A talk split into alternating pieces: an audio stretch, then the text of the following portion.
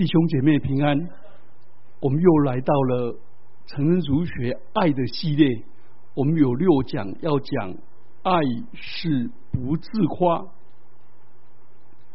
圣经上提到爱是不嫉妒，接着就说爱是不自夸。自夸是双重的罪，因为自夸会使绊倒人，使人产生嫉妒。想要的东西，想要别人的东西，而自夸是让别人想要你的东西啊，这两个都是罪。那人间互相的情绪最普遍的就是嫉妒跟自夸。自夸表现在说我有，你没有，而我比你强。我自认我胜你一筹，先人一筹。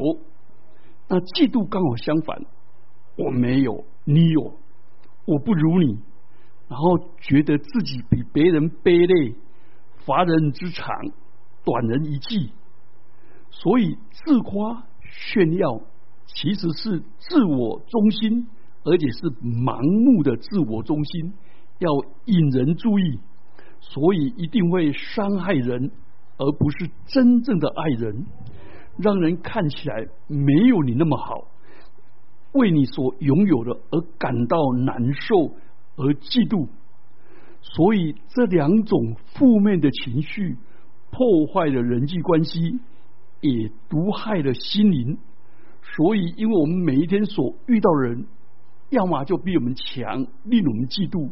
要么就比我们弱，就令我们自夸，所以这两种试探很容易就遇到。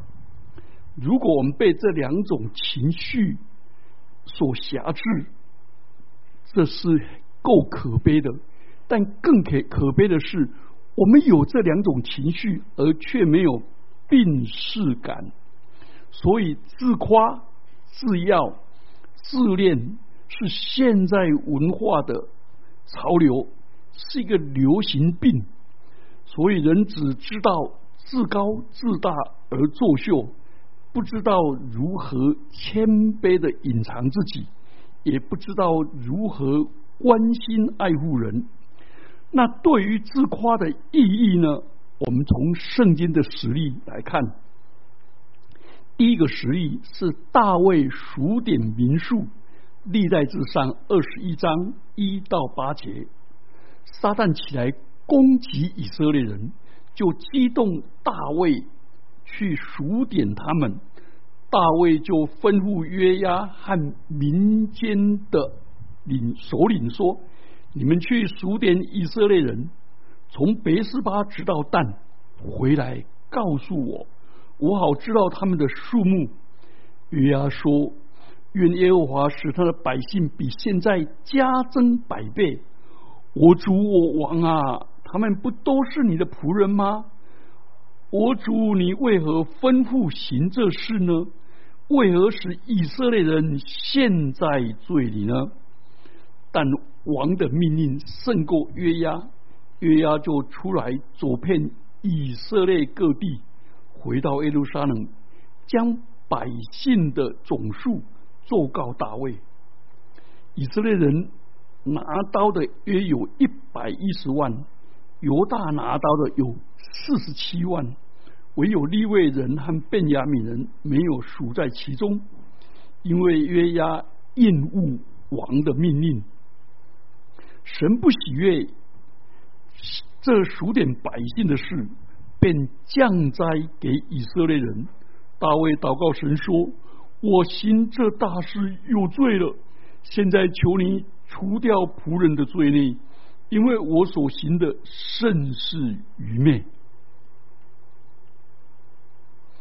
其实大卫做人国普查，那究竟他犯了什么罪呢？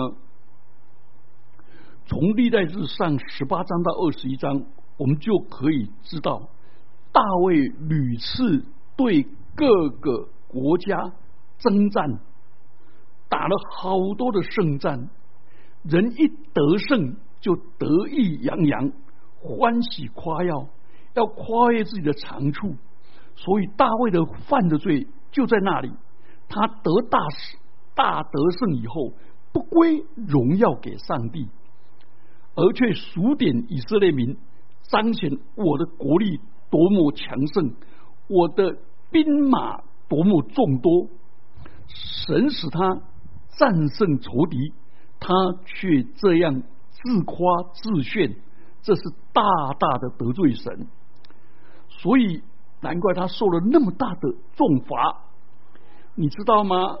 大卫会这样做，圣经上说他是被撒旦激动，但是撒旦人有自由意志，撒旦不能强迫他做什么，所以大卫可以拒绝，不受他的激动，就免得受这种损失。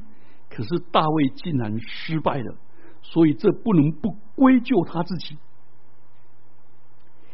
亲爱的弟兄姐妹们，如果我们有什么特长，有什么成就，我们就容易犯骄傲的自夸的罪，炫耀自己的特长，炫炫耀自己的事功，这是神所厌恶的。因为我们要把荣耀归给上帝，因为能够成就美事，这个恩赐、能力、机会。都是神给的。如果我们夺了神的荣耀，把神从他宝座上推下去，然后自己坐在宝座上，在那边自夸自耀，那不是小罪，那是极重无比的大罪。求主怜悯我们。好，我们来看第二个例子，旧约的例子：西西家王对巴比伦我巴比伦的使者。炫耀他宫中的宝物，被上帝责备。西西家王病得快死的时候，上帝就派以赛亚对他说：“上帝会医好你的病。”所以西西家就向王、向先知要个兆头，要个征兆，选看太阳往前走或者往后走。这记载在列王记下。二十章八到十一节，然后西西亚王蒙上帝医治了，他就好高兴。而邻国巴比伦的皇太子带着礼物来慰问他，哇！西西家王就高兴的尾巴翘起来，就带他进王宫。西西家王听从使者的话，就把他宝库里的金子、银子。香料、贵重的膏油和他武库的一切军器，并他所有的财宝，都给他看。他家中的，在全国之内的西西家王，没有一样不给他们看的。巴比伦王王子回去以后，以赛亚来见先知说：“刚才谁在王宫？”西西家王很得意的说。邻国巴比伦的王子，先知说：“你给他看什么？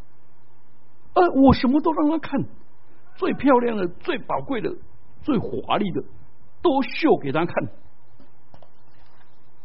先知说：“是耶和华告诉我，你让他看到的都不是你的，将来都变成他的。”西西家王因为爱现爱秀，惹祸上身。财不落白，财易落白，就引起人的觊觎，别人可能要你的物，而夺你的命。第三个例子在旧约里面是巴比伦王展示他的丰功伟业。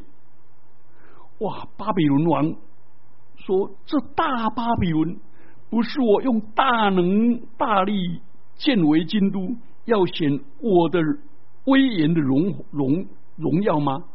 但以理书四章三十节，换句话说，巴比湾巴比伦王在那里炫耀世界七大美景，空中花园就是我建造的。结果上帝说：“哈，你好厉害呀！明天开始你要像牛一样讲话，人家听不懂，全身长毛，你要在外头十四年以后才回来。”回来以后，他就很谦卑的说：“我能够这样子，实在是上帝的恩典。我实在没有那么厉害。亲爱的弟兄姐妹们，我们这些在各行各业有成就的人，那些中壮年的喜欢夸口自己的丰功伟业，那晚年呢，更喜欢说我当年怎么样怎么样。这些自夸，其实是揭露人心里面的软弱跟空虚。在时间的潮流不断的推进中，怕别人忘记，怕别人不知道，怕别人不知道自己的光荣及重要性，所以就借口提醒人，借着这样来自我肯定，然后来自我确认，然后维系自我的价值。其实人的存在不需要用这种方法。这样子未免太可怜了。好，我们讲完了三个就业的例子，我们来看新约的例子。彼得自夸，那时耶稣对他们说：“今夜你们要为我的缘故都要跌倒，因为经上记着说，我要击打牧人，羊就分散了。但我复活以后，要在你们以前往加利利去。”彼得就说：“众人虽然为你的缘故跌倒，我却永不跌倒。”耶稣说：“我实实在在的告诉你，今夜鸡叫以先，你要三次不认我。”彼得说：“那就是我必须和你同死，我也不会不认你。”然后众门徒就跟着起哄说。这是记载在马太福音二十六章三十一节到三十五节。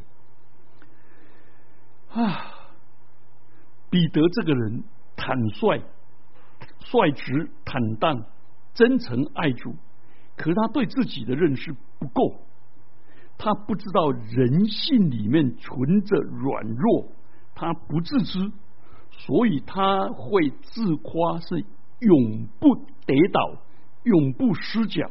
这几乎不可能，因为人是何等的软弱。结果最后果然照主所预言的、应所预言的，在鸡叫以先，彼得三次不认主。求主怜悯我们，像彼得这么爱主的人，跟随主三年，结果他灵里面的力量，单靠自己。纵然豪气万丈，仍然无力挑战死亡的威吓。不过彼得后来知错、认错、改错，就悔改。而耶稣基督也说：“你回头要兼顾你的弟兄。”所以，一个领导的人要了解、知道自己的软弱，才配做一个领导的人。所以，当人明白自己有多软弱的时候，就不敢自夸，只愿意靠主的保守。所以，藏在主的里面就不容易失足。但是，人一自夸，一盲目，整个人就跌倒了。所以，求主怜悯我们，我们不怕跌倒，而是怕跌倒了以后像。犹大出去吊死了，犹大后悔，彼得悔改，天上充满着悔改的罪人，但地狱里面是充满着后悔的罪人。好，新约第二个例子是亚拿尼亚的夫妻，他过度的虚张声势、自我膨胀，他们夫妻很爱主。看到教会好多人都把田产房屋都变卖了，然后捐给上帝，奉献出来啊！他在想：哎，如果我我全奉献了，那怎么办呢？老了怎么办呢？我还是留点老本。他就偷偷的留下一些。当彼得问他说：“你亚拿尼亚？”这些都是你变卖房子全部的价款吗？他说：“对啊，我都全部拿出来了，我一点都没有保留啊。”彼得说：“田地没有卖，不是你自己的吗？既卖了，价银也是你自己做主。可是你心里面怎么起意念？没有那么多，以少报多。”以部分报全部，所以你不是欺哄人，你是欺讽神。使徒行传五章四节，意思说没有人要你奉献呐，你要奉献一部分也可以啦，但是你不要把奉献一部分假装成全部，让人家看到说哇，你的奉献比实际奉献的还多。所以彼得说：“你连上帝都敢欺讽。”他听了就突然心肌梗塞，就死了。他的妻子晚到，到的时候不知道他先生已经死了，也照样欺骗，然后结果又一起倒在地上了。所以夸口不一定是称赞自己，而是言过其实。是吹牛的，或者不自量力的，所以这是虚假的成分，名不符其实。其实我在教会牧会哦，看好多十一奉献，我看一个人每次都捐两千块，他觉得他奉献的非常的多。以后我才知道，他单单房租收入就十多万，还有一个。所以这些都是虚伪的。好，第六个例子是法利赛人。法利赛人到圣殿里面的祷告，他看到旁边有一个税务人员，他心里面就觉得，哼，我怎么那么倒霉，跟这个税务人员一起进圣殿祷告？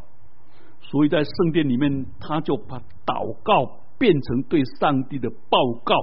啊把报告就变成控告。他说：“上帝呀，我感谢你，因为我不像其他人，我也不欺骗，也不做坏事。我站在我旁边，你看这个这个税率完全不一样。我是一个正义的人，我一个礼拜进食两次。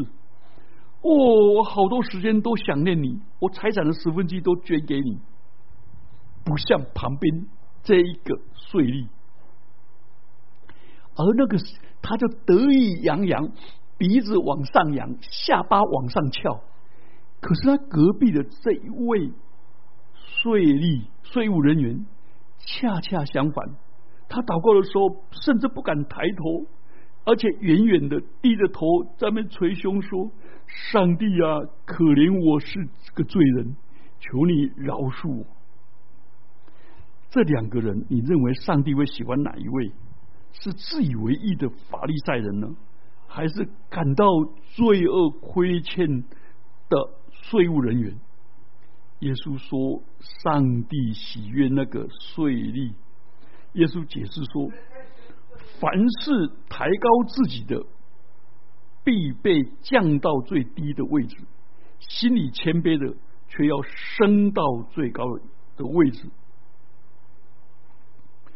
所以耶稣讲这个故事，要明白那个自吹自擂、自以为高人一等这样的态度是不好的。虽然没有自夸，我们虽然没有说自夸的话，但是我们的态度常常对人藐视、鄙视。其实我们在抬高自己、贬低别人。求主怜悯我们，我们一起低头祷告。主啊，感谢你把圣经这六个例子摆在我们面前，成为我们的警戒。求主恩待我们，脱离自夸骄傲的罪。奉基督耶稣的名祈祷，阿门。